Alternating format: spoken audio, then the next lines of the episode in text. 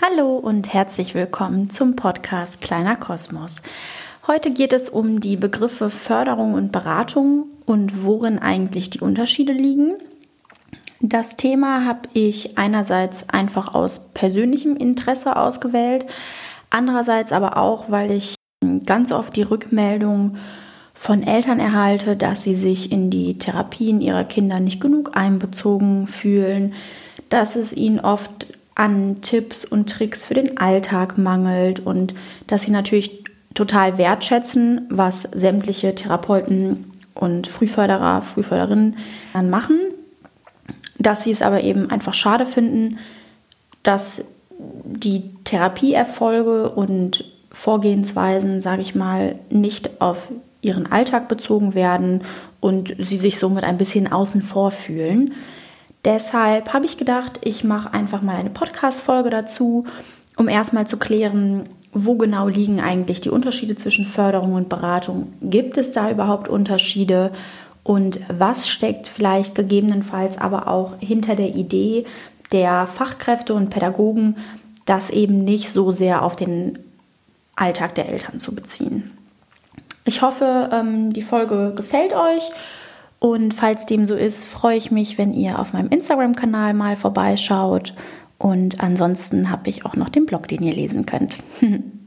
ja, ich habe mich mit dem Thema dahingehend beschäftigt, dass ich ähm, Frühförderung studiert habe und im Studium schon das Gefühl hatte, okay, Elternberatung wird zwar immer mal angerissen, aber ist nicht wirklich fester Bestandteil des Studiums. Das war auch nicht nur mein Eindruck und basiert jetzt nicht nur auf den Veranstaltungen, die ich besucht habe, sondern das war schon auch der Eindruck der anderen Studenten des Studiengangs. Aber ich meine, kein Studium kann alles abdecken und wir wissen auch alle, Theorie und Praxis ist einfach immer noch relativ weit voneinander entfernt. Deshalb war das jetzt auch nicht so schlimm, hat aber schon dazu geführt, dass ich mich während des Studiums schon umgeguckt habe, was gibt es noch für Möglichkeiten.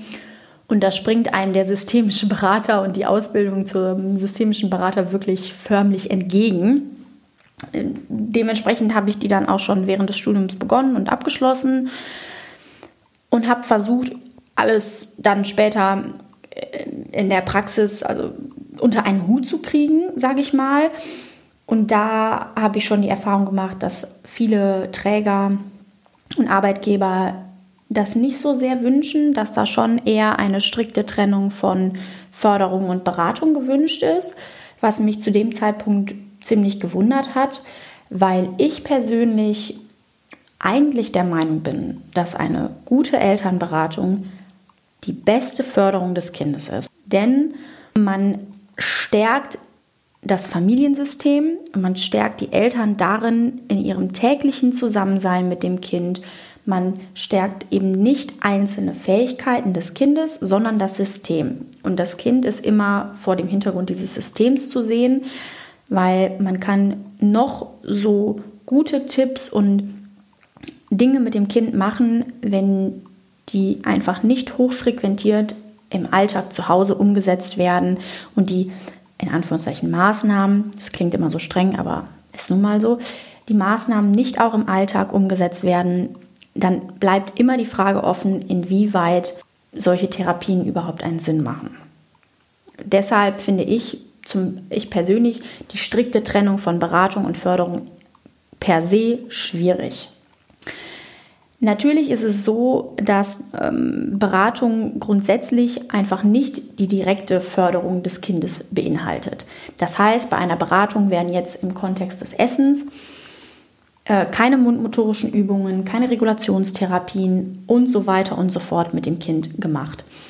Ich als Beraterin esse nicht mit dem Kind. Es ist nicht das Ziel, ähm, dass das Kind mit mir essen lernt, in Anführungszeichen. Es ist das Ziel, mit den Eltern Konzepte, Methoden, Wege, Möglichkeiten, whatever zu erarbeiten, was die Eltern darin stärkt, mit dem Kind gemeinsam zu essen und was die Interaktion beim Essen fördert und somit dazu führt, dass die Schwierigkeiten beim Essen nicht mehr so zu so viel Stress, Druck führen und grundsätzlich natürlich auch, dass die Schwierigkeiten irgendwann verschwinden.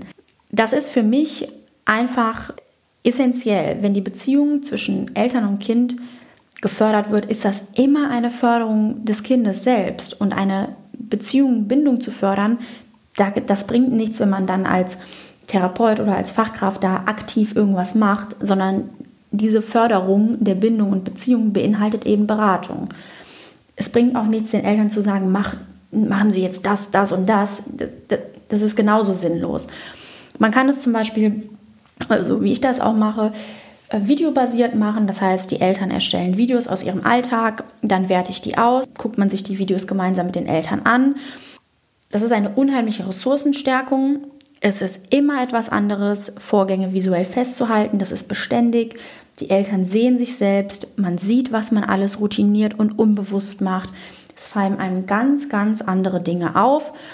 Und anhand solcher Videos kann man hervorragend an vielen Sachen arbeiten. Und insbesondere am Kontext Essen kann man ähm, mit videobasierten Gesprächen unheimlich viel erreichen. Natürlich finde ich auch, dass die klassische, in Anführungszeichen, Förderung auch wichtig ist. Es ist auch wichtig, dass ein Kind bei einem Physiotherapeuten, einer Physiotherapeutin zum Beispiel Therapien wie Castillo Morales oder grundsätzliche mundmotorische Übungen erhält. Ich möchte damit nicht sagen, dass das unnötig ist oder dass das wegfallen kann.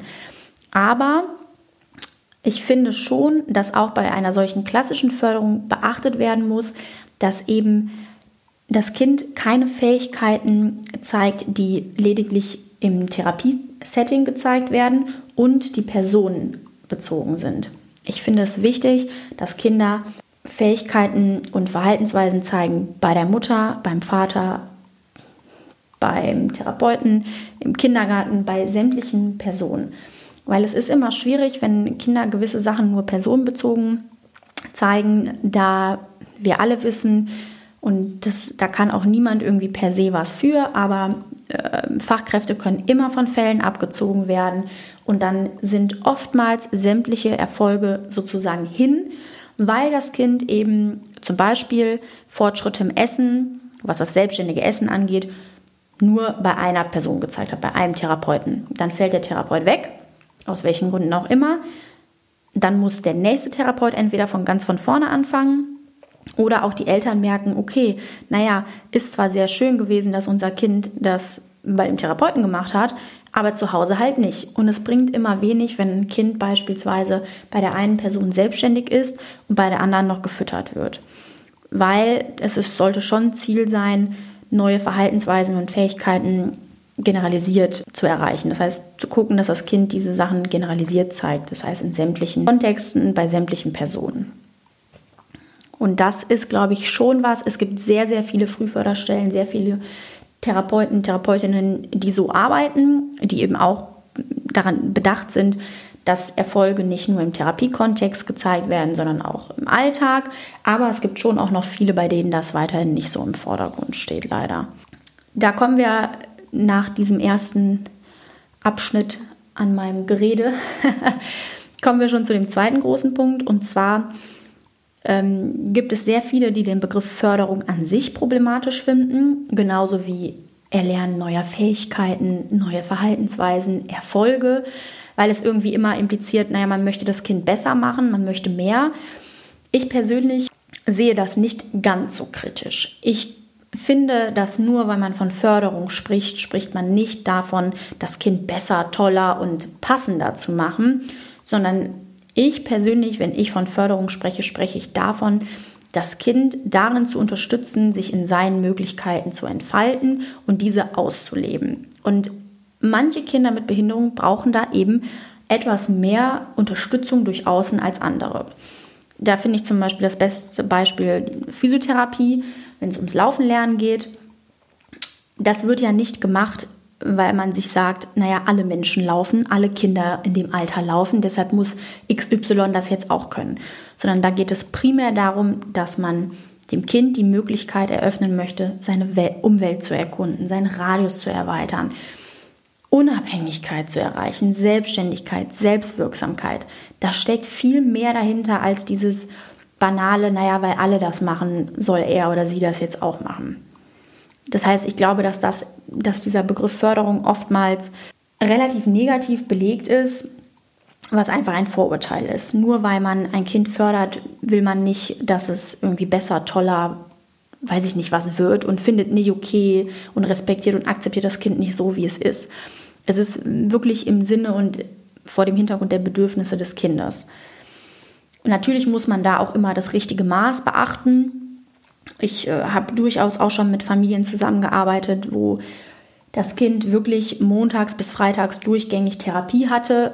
Da sei jedem die Frage selbst überlassen, wie gut, wie sinnvoll und wie sehr im Sinne des Kindes das ist. Aber das ist als Außenstehender auch einfach meiner Meinung nach nicht gut beurteilbar, weil Eltern bleiben die Experten für ihr Kind und wissen am besten, wie viel das Kind braucht und wie viel nicht. Deshalb würde ich mich in sowas tendenziell auch nicht einmischen. Ja, grundsätzlich habe ich jetzt viel erzählt, aber der tatsächliche Unterschied für mich zwischen Förderung und Beratung ist also, durch Förderung wird mit dem Kind als Fachkraft werden spezielle Maßnahmen ergriffen. Es klingt so, klingt ein bisschen streng und ein bisschen hart, aber es werden gewisse Dinge gemacht in Form von Spielen, von Übungen, von Aufgaben, was auch immer, die das Kind in spezifischen Fähigkeiten unterstützen und die Fähigkeiten weiterentwickeln sollen. Eine Beratung ist für mich etwas, was eben nicht einzelne Fähigkeiten des Kindes fördern soll, sondern was die Eltern und das Kind als Familiensystem im Alltag stärken und festigen soll. Dementsprechend sind Förderung und Beratung aber grundsätzlich als übergreifend zu sehen oder vielmehr als ineinandergreifend zu sehen. Ich glaube, warum jedoch viele Therapeuten da relativ äh, strenge Grenzen setzen, ist einfach, weil es natürlich auch der Sinn einer Beratung liegt nicht darin, dass die Eltern eine sogenannte Therapeutenfunktion übernehmen. Es, soll, es sollte nie so sein, dass ihr als Eltern sämtliche Spiele, die ihr mit eurem Kind spielt oder Interaktionen, die ihr habt, dass ihr die immer vor einem Hintergrund macht, von wegen, oh, ich muss jetzt mein Kind fördern. Und ich glaube, dass das der Hauptgrund ist, warum viele Therapeuten ihre Sachen in ihrer Therapie machen und eben den Eltern nicht unheimlich viel Auskunft darüber geben. Ich glaube, das ist auch richtig so. Ich finde auch, dass ähm, Eltern sind Eltern und Therapeuten sind Therapeuten. Aber trotzdem darf man, egal von welcher Seite aus, sage ich jetzt mal, nicht vergessen, dass das Kind nie ohne seine Eltern zu betrachten ist. Es ist immer wichtig, die Eltern mit einzubeziehen und man kann ja auch einfach immer ehrlich sagen, ich erkläre Ihnen das jetzt, ich erläutere Ihnen das jetzt, aber das sind Sachen, die Sie im Alltag nicht machen müssen, sollten, was auch immer. Ich glaube, dass das einfach eine Frage der Kommunikation ist zwischen Fachkräften und Eltern. Und im Endeffekt geht es ja auch wirklich nur darum, dass man das Beste für das Kind möchte. Und ich glaube, dass das sowohl natürlich die Eltern wollen, aber die große, große Anzahl an Therapeuten möchte das auch. Ich habe bis jetzt wirklich, ich persönlich habe keinen einzigen Therapeuten oder Therapeutin kennengelernt, der nicht das Beste fürs Kind möchte. Natürlich höre ich immer mal von Eltern, die da etwas andere Erfahrungen machen, aber grundsätzlich soll, solltet ihr als Eltern einfach davon ausgehen, dass auch die Therapeuten nur das Beste für euer Kind wollen. Und wenn Therapeuten da gewisse Grenzen ziehen, dann denken die sich da wahrscheinlich was bei. Und wenn ihr euch da außen vor gelassen fühlt, dann würde ich einfach nachfragen. Dann muss also wirklich den Mut haben zu sagen, hey, XY, ich fühle mich irgendwie ein bisschen außen vor, ich weiß gar nicht so wirklich, was, bei, was mein Kind bei Ihnen in der Therapie so macht oder auch in der Förderungseinheit. Könnten Sie da vielleicht ein bisschen was von erzählen? Und die meisten Fachkräfte machen das sehr gerne. Und ein abschließender Unterschied zwischen Förderung und Beratung, der für Eltern aber gar nicht so irrelevant ist, ist natürlich, wer bezahlt es. Die meisten Leistungen, die eine Förderung innebehalten, sind Krankenkassenleistungen, das heißt erfolgen auf Rezept, Physiotherapie, Sprachtherapie, Ergotherapie, sowas alles. Und Beratungen tendenziell oder wirklich den meisten, meisten Fällen nicht. Es gibt ähm, Vereine, die bieten Beratungen vor allem hinsichtlich sozialrechtlicher Ansprüche kostenfrei an, aber wirkliche inhaltliche Beratungen zu Themen wie Essschwierigkeiten, Eltern-Kind-Bindung, UK, sowas allem, das erfolgt häufig dann ähm, nicht kostenlos und läuft aber leider auch nicht über Rezept. Das ist, finde ich jetzt, kann man nicht wirklich sagen positiv, negativ, kann man auch niemandem die Schuld dran geben, aber ist schon für euch als Eltern ein Unterschied, dem man sich so bewusst sein sollte. Deshalb nenne ich ihn. ja, ich hoffe, das hat euch jetzt einen ersten Überblick darüber gegeben, wo so die gröbsten Unterschiede zwischen Förderung und Beratung liegen. Und diese Podcast-Folge war auch unter anderem dafür gedacht, einen kurzen oder einen etwas größeren Einblick darüber zu geben, was ich überhaupt beruflich mache, weil tatsächlich die Frage jetzt über Instagram öfter gekommen ist als gedacht. Ich mache tatsächlich beides. Ich bin tagsüber in einer Grundschule angestellt, da bin ich ganz klar für die Förderung und nachmittags gebe ich Beratungseinheiten. Ich versuche natürlich auch in meiner in meinem Job der Förderung beratende Tätigkeiten einzubauen, aber da mache ich wirklich schon mundmotorische Übungen mit den Kindern, Regulationstherapien, Sachen aus der Frühförderung, sowas alles, Wahrnehmungsspiele, also ganz, ganz viele verschiedene Dinge. Und ähm, nachmittags habe ich dann eben klassische videobasierte Gesprächsberatungen. Wäre die Frage hoffentlich auch beantwortet. Und ich hoffe, die Folge hat euch gefallen. In der nächsten Folge wird es, wie von euch auf Instagram abgestimmt, um das Thema Bindung und Kommunikation gehen.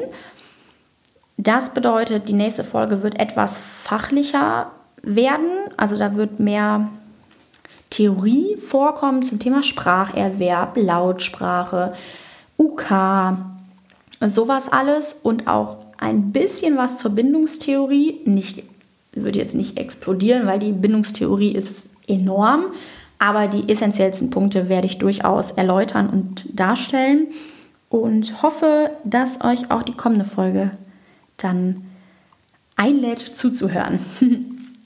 ja, dann wünsche ich euch noch einen schönen Start in die Woche und vielen Dank fürs Zuhören. Tschüss!